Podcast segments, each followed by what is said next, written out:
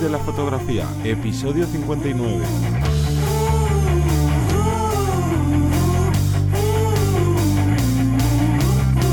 Bienvenidos y bienvenidas al podcast que te enseña desde cero a vivir de tu pasión, es decir, vivir de la fotografía, donde semana a semana os informamos de la fotografía como negocio, hablando de marketing, hablando de posicionamiento, hablando de, de clientes, de forma incluso a vez en cuando eh, hagamos un pequeño empujón a la técnica y todo, un poco referente a todo ese mundillo que tenemos alrededor de, de vivir de la fotografía, ya sea de una forma completamente profesional o que queráis ganaros un, un, extra dinero de vez en cuando.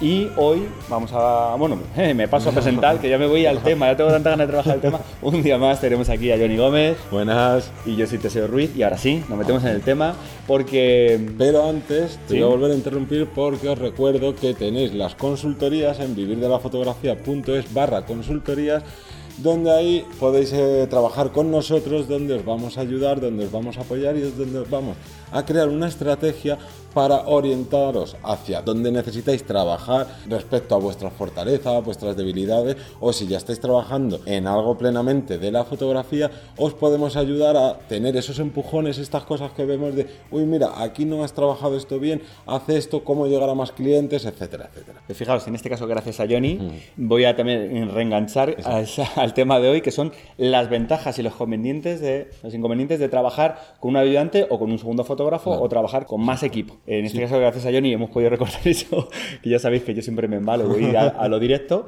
y creo que es un tema muy interesante, mm. porque pensamos que el fotógrafo o la, fotógrafa estándar es el que trabaja como un solo. lobo solitario, es el que está siempre él solo trabajando, no, no, y hay muchísimas posibilidades de trabajar en equipo, de hecho, a día de hoy sigo pensando que para la gente que, que, como yo sois un poquito más eh, caóticos, que tenéis que organizaros mejor, es siempre mejor dos cabezas, tres, cuatro cabezas mejor que una, se va a trabajar, bueno, ahora hablemos conmigo, mm. lo positivo y lo negativo, incluso a la hora de trabajar con una gran empresa claro. o una empresa, más, una empresa más pequeñita, es, eh, es primordial saber cómo manejarte con, eso, con ello y sobre todo saber qué es lo positivo, lo negativo, cómo jugar con, con esa situación. Vale, primero de todo vamos a hablar de una serie de puntos que consideramos que son, que son clave. Exacto. En positivo. Luego ya hablaremos de, mm. la, de la parte, por así decirlo, negativa, ¿vale? Mm. Por ejemplo, si yo estoy trabajando con un ayudante o con otro compañero, y me voy a una localización, en esa localización voy a tener una persona a lo mejor que está montando la iluminación, que está trabajando con el modelo, charlando con él, tal, el modelo se va relajando, si no, sobre todo si no es un modelo profesional, y yo mientras tanto me puedo, con cámara al hombro, y nunca mejor dicho, voy mirando cuál es el mejor plano, cuál es la mejor zona de la localización. A mí esto me pasa mucho, por ejemplo, cuando trabajo en exteriores, y si puedo disponer de un segundo fotógrafo o una persona que me, que me apoye, pues como digo, mientras que va montando, va charlando, yo voy adelantándome. Y muchos me diréis, no, es que si voy a los sitios yo no sé cómo va a quedar la luz, como tal.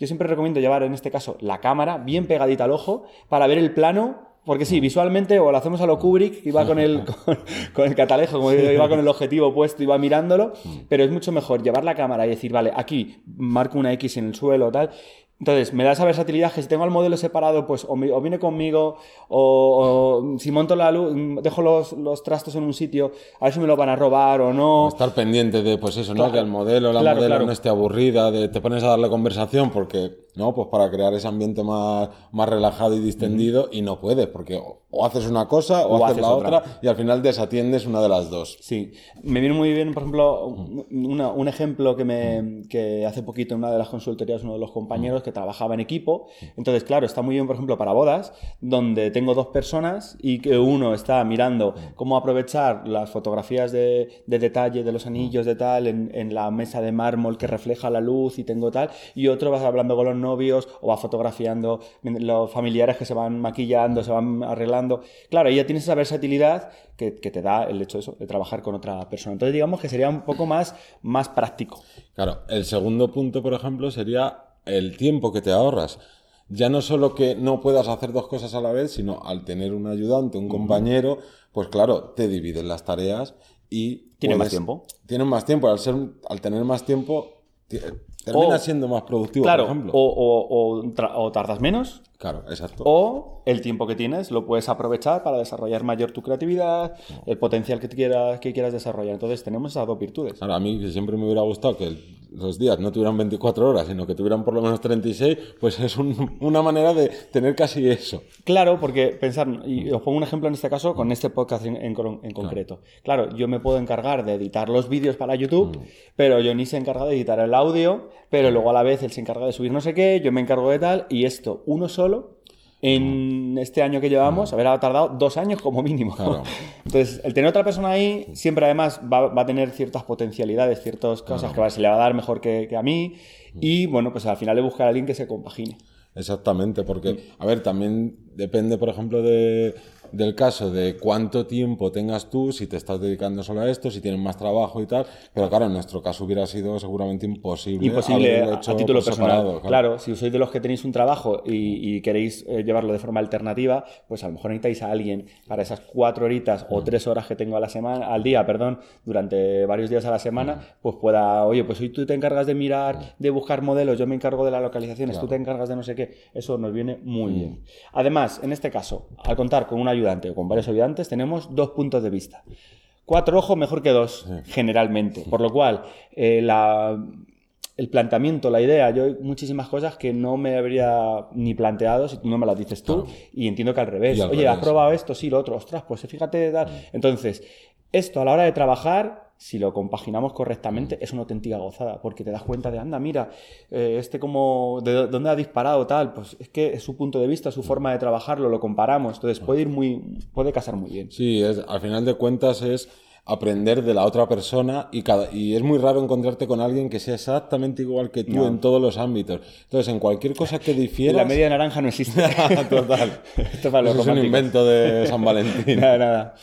Pues claro, cualquier cosa en la que difieras, incluso aunque no estéis de acuerdo en ciertas cosas, pero ya te enriquece, porque es de, pues a mí no me gusta o no creo que haya que hacer esta, estas fotografías así, o ya no solo tema fotográfico, sino fuera de lo que es disparar. Y aunque tú no estés de acuerdo, pero para explicarle ese planteamiento te, ¿no? Estás forzando tu, estás ejercitando tu cerebro, tu creatividad y es de, ah, pero ahora se me ocurre esto o nunca lo había visto de esta manera. Eso es, muy, muy productivo. Es muy productivo.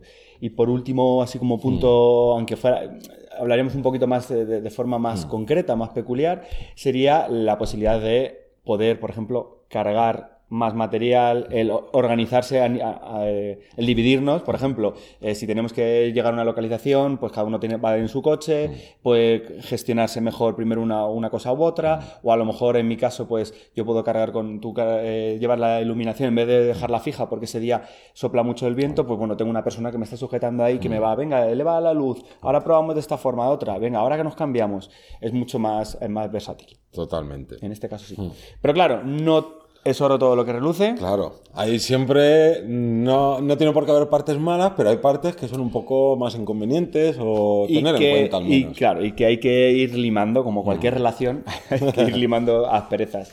Y uno de los mayores problemas que puede mm. haber es que no haya un entendimiento por lo cual no se trabaja de una forma muy, no parecida, pero a la hora de decidir el resultado, mm. eh, puede haber encontornazos. Puede ser que yo me plantee la sesión de una forma, tú de otra, mm. la ponemos en común, vale, pero luego estamos allí y es que no, no es que mi idea o es que la mía, al final no hay una idea de uno de otro. Es cierto que es muy difícil que los dos tengamos, que rememos a la par justo en, en, esa misma idea, pero sí que nos viene muy bien, con esos matices, dejarlo súper claro. Para eso pues podemos hacer eh, una charla, mm. eh, una reunión. Eh, tú y yo, por ejemplo, hablamos muchísimo por Skype. Nos tiramos un montón de horas cuadrando una cosa. Cuando mm. la otra mira ese temario, yo hago el temario, te lo mando, tú me lo corriges, lo vuelvo a chequear. porque muchas gracias, muchos compañeros, alumnos me dicen, joder, vosotros os sentáis, os ponéis a hablar y sabéis de hablar de todo. Digo, hombre, de todo sabemos hablar, pero tenemos, nos hemos tirado varias horas en casa revisando, mirando y contrastando. Entonces, mm. claro, que yo te lo mande a ti pues tú a lo mejor me puede decir, a mí esto no me gusta o no, tal, pero ya nos vamos conociendo a, pues, eh, pues resulta que TSO está acostumbrado a hablar de esta forma, pues es normal que diga esto, eh, yo que me enrollo un poco más con no sé qué, entonces, si no lo sabemos sobrellevar, ahí hay choque. Ahí sí que hay a veces que que ya entra dentro como de personalidades, hay personalidades que chocan, pero yo creo que eso es algo como bastante evidente Hmm. desde el principio de decir, uy, que yo no sé si voy a llevarme... Claro, si del principio tenéis roce o, o no estáis trabajando a gusto o queréis que tal, dedicarle a lo mejor otro día más de prueba, pero, pero eso No os ve. hace que lo, es, lo claro. que no podéis hacer es, no, no, me voy a coger a esta persona porque trabaja muy bien o porque hace una foto muy bonita, pero luego no hay feeling. Claro. Es que no voy a terminar ni de aprender ni yo ni él. Sí, esto es un poco, yo a veces lo comparo con tener un compañero, una compañera de piso,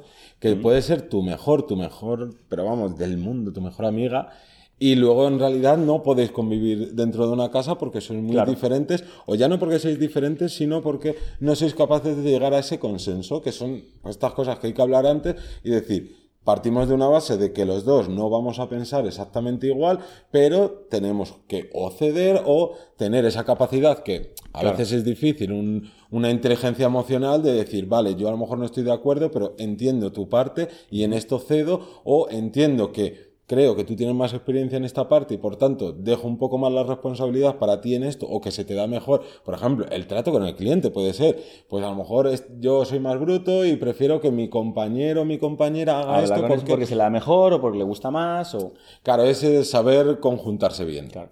Aquí hablaríamos de un segundo punto que Mm. es el no, una vez que ya estamos así, el no conocer suficientemente a mi compañero. Mm. ¿Por qué? Pues porque si le llegamos a conocer, sabremos si estamos aportando los dos o no. Claro. Es fatal, fatídico, el tener un compañero garrapata, como lo llamo yo, un, alguien que te, que te absorba la energía y no que, y, que, y que no aporte nada. Entonces, los dos tenemos que aportar a unos niveles o a otros. Esto, repito, parece muy sencillo, pero hasta no nos damos cuenta porque a lo mejor tenemos un compañero que está todo el rato alabándonos. ¡Ay, qué bien! ¡Qué bien todo! ¡Qué bien lo haces! ¿Qué tal? Y tú, ah, pues qué bien, te vienes arriba, ¡ay, qué bien lo hago! Tal. Sí, eso es lo- las primeras semanas. Cuando veas que esa persona no te aporta, no hace el trabajo como tiene que hacerlo, pasa, eh, lo va dejando, ahí ya te estás cargando no solo tu trabajo, sino el del otro. Y ahí no vale de nada tener a, a esa persona al lado. Entonces, tienes pues- que tener claro No, lo que iba a decir es que no tienes un compañero, no, no tienes ni siquiera un ayudante, tienes como un alumno. Es como si tú le estuvieras Sí. siendo su profesor. un, un hijo. Exacto, un hijo.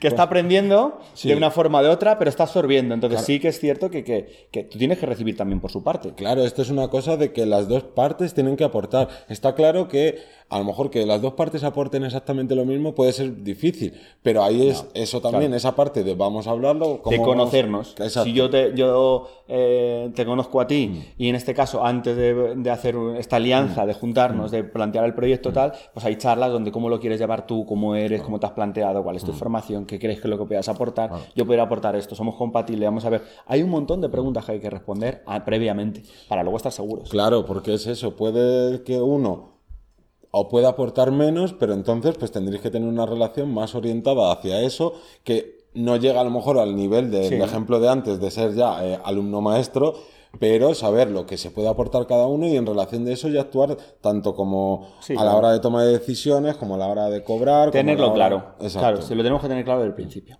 Vale. Tercer punto sería el presupuesto. Sí. Claro, que es el mayor pánico. Estamos hablando de no, conócete, relacionate, pero eh, realmente muchas veces no queremos trabajar con más gente porque es, "Uh, tengo que dividir estos 200 dólares entre dos, Ajá. Más los gastos, uy, no gano nada. Claro. Entonces, claro, si yo voy a trabajar con más gente, generalmente tiene que abarcar mayor, general- y si no, generalmente, claro. perdón, tiene que abarcar mayor cantidad económica, mayor presupuesto. Entonces, sí que es cierto que hay do- aquí habría dos grandes posibilidades. Una en la que yo ya puedo, dispongo de tanta cantidad de trabajo que puedo decir, pues divido y cojo esto. O la otra posibilidad de decir, vale, los dos empezamos desde cero, mm, cobrando muy poco o, o menos o un poco tal, o como nosotros hemos empezado a crear contenido poco a poco, sabiendo que tiene un resultado a X plazo, ¿vale? Pero los dos vamos a la, a la par. Cuidado con esto porque eh, suele pasar lo normal, lo más normal para los profesionales, por ejemplo, te pongo un- el típico caso de, de profesional de bodas. Yo siempre recomiendo que a partir de 110 invitados, 120 invitados, que ya es un número grande, un ratio grande para un fotógrafo, incluye un segundo fotógrafo para cubrir el evento. Porque si no, si son 200 invitados, 300 invitados, tú vas a entregar la misma, yo voy a entregar la misma cantidad de fotos. Lo único que va a haber menos detalles, eh, porque a lo mejor hay tanta gente que me falta fotografiar más gente, hay más fotos de, de grupo, por lo cual reduzco. Claro, entonces sí que es cierto que en ese caso incluyes un segundo fotógrafo, un tercer fotógrafo, y eso se tiene que pagar. Claro, esto ya es responsabilidad vuestra eh, hacerle entender al, al cliente que te va a contratar de decirle, mira, o te ofreces directamente como que soy somos dos fotógrafos o un fotógrafo y un ayudante, como sea, pero dar la alternativa a lo mejor de uno solo, pero lo más importante es que entiendas por qué se va a cobrar más por tener esa segunda persona. ¿Qué beneficios va a tener? Porque si no va a decir, claro, si yo, si uno solo me puede hacer las fotos, vienen dos y me cobran el, doble, pues entonces no, yo con uno me vale. No, en este caso hay que darles a entender hmm. que los dos es parte del mismo resultado. Que con uno solo no se considera ese resultado. Exacto. Entonces esos dos hacen, hacen una, una simbiosis hmm. y ya no solo fotografiando, el uno editar una cosa, el otro la otra, al final es incluir ese proceso, ¿no? Y hmm. yo siempre digo que al trabajar con dos o tres personas, eh, siempre digo, eh, hay más predisposición a ofrecerse, por ejemplo, en este caso, un evento, una boda, a, oye, quiero una fotografía así sí, yo te hago la fotografía aquí, hay algo, no sé qué. Sin embargo, si eres uno, yo doy para lo que doy. Esas bodas que se quieren hacer de principio a fin, con un fotocall, con una zona de... No, no, es que no da, no da la vida para, para todo. Exactamente. Vale, y luego tendríamos, en este caso, eh, un cuarto punto, que sería los problemas que se pueden dar de una mm, poca coordinación previa. Cuanto más seáis, aquí hablamos de dos, puede ser que un día seamos tres, cuatro, pero mm, a mí me ha pasado una vez, sobre todo cuando te relajas y dices, bueno, esto ya lo hemos hecho otras veces, como siempre, puede haber una descoordinación porque no se ha puesto en común con las otras personas. Claro, esto para trabajos de eventos donde estés trabajando pues ya sean dos, tres, los que sean, todos los fotógrafos a la vez, y claro, que al final te estés estorbando, si no tienes esa coordinación de, oye, tú encárgate de esto, que yo me voy a encargar de esto, y claro, si tú ya, por ejemplo, con dos personas dices, yo hago eh, planos más generales y tú planos más detalle, ya sabéis cómo os tenéis que mover para no estar molestando y de estar siempre, pues decir, oye, vamos a estar siempre pendientes de dónde estamos cada uno. Eso yo lo he visto un montón de, un montón de fotografías de, eventos, sobre todo de bodas, repito, donde van fotógrafos, pues como digo, como que les han cogido de una agencia y necesitamos dos fotógrafos, venga, pum, se conocen ese día, hola, ¿qué tal? No sé qué. Y, tienes una foto, siempre el fotógrafo de fondo, al otro lado con el flash, que es que se le ve a la legua al pobre. Entonces, ¿por qué? Porque no van orbitando. Yo siempre lo digo ahí, siempre que hay un fotógrafo que está disparando a un lado, nunca, nunca, nunca voy a colocarme delante de él. Siempre voy a estar orbitando por la zona trasera a 45 grados. ¿Para qué? Para no molestarle, para no jugar con, dentro de, su plano. Entonces, como digo, ahí es complicado y hay que coordinarse, hay que saber coordinarse con, el resto del compañero. Y aquí ahora estamos hablando de uno más.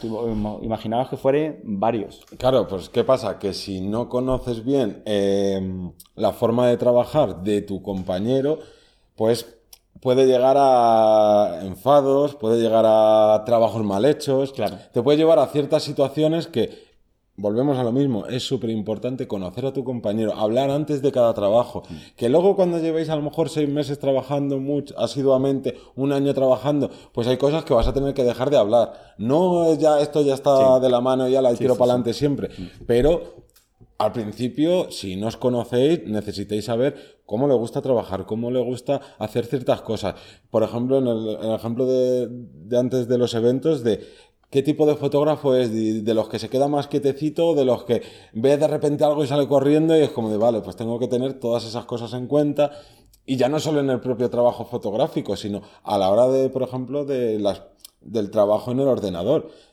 ¿Cómo revela las fotos? Porque claro. si luego lo va a revelar diferente a mí, no será mejor agruparlas todas, o que los dos tengamos un, claro cuál es el flujo de trabajo, cuál es la forma de editar los colores. Exactamente, o de, oye, mira, como somos un poco distintos en tal, pues tú las fotos de exterior y yo las de interior, o yo qué sé, ideas hay mil, pero lo importante es eso, porque si no, venga, tú te encargas de la mitad de las fotos y yo de la otra mitad, y después de haber estado trabajando 3, 4 horas, resulta que la juntas y dices, joder, si es que parecen dos fotos distintas, no, o sea, de dos personas distintas, que es cierto que de dos personas distintas, pero, pero el cliente no tiene que ver eso. Claro, tiene que ver todo lo que es una cohesión. Correcto. Entonces, como un breve resumen, hablaríamos que es importante trabajar en equipo, pero ojo, hay posibilidades de trabajar en equipo eh, siempre y cuando hay un planteamiento clave, que en este caso es, tú eres un fotógrafo que te gusta trabajar un estilo en concreto de forma independiente, estupendo, pero si trabajas con equipo, puedes hacer una pequeña rama, una especialidad fuera de tu propia especialidad, con la que asimilar con otro compañero, repito, que no sea eh, la garrapata y la persona o el, o el alumno maestro, eh, y, salen proyectos que a lo mejor de primeras no te habías planteado, que te pueden dar un reporte económico mm, potente, mm. ¿vale? Y que de forma independiente no habrías llegado a hacer la misma conclusión porque no te habría dado tiempo, porque no habrías tenido los conocimientos necesarios, por una serie de extras. Entonces, eh, independientemente de que trabajes día a día o puntualmente con compañeros, existe el mercado para trabajar con otra gente. Y es muy gratificante y se aprende muchísimo, muchísimo, muchísimo. Entonces, eh, nosotros eh, os, animamos a que os lancéis. Que no sé con quién empezar. Hay mil personas esperando a, trabajar con ellos. También, como digo, hay que hacer su estudio, hay que ver si, si, nos gusta, si no nos gusta, si se adapta a nosotros, tal. Pero creedme que fotógrafos como vosotros y fotógrafas que están deseando aprender, lanzarse, hacer un proyecto tal, en vuestra ciudad tiene que haber muchísimos. ¿Cómo podemos encontrarlos? Pues con anuncios, en, en, reuniones, en maratones, en, dinámicas, redes sociales, redes sociales grupos de Facebook. Claro, y no, no os preocupéis en escribir, oye, mira, he visto tu trabajo, me encanta.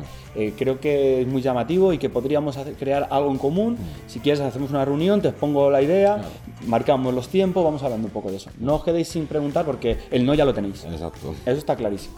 Así que yo creo que un poquito más. Sí, damos por finalizado ya este tema y como siempre os recordamos que nos podéis encontrar en Spotify, en iTunes, en iBox, sobre todo en nuestra página web en vivirdelafotografía.es. Daros las gracias por todos esos comentarios que nos dejáis, las valoraciones de 5 estrellas en iTunes, etcétera, etcétera. Y si habéis llegado hasta el final del podcast, por favor escribirnos, decirnos si trabajáis de forma solitaria o acompañados, que siempre creo que es una forma de, llamar la atención a ver si quién se ha quedado hasta el final escuchándonos.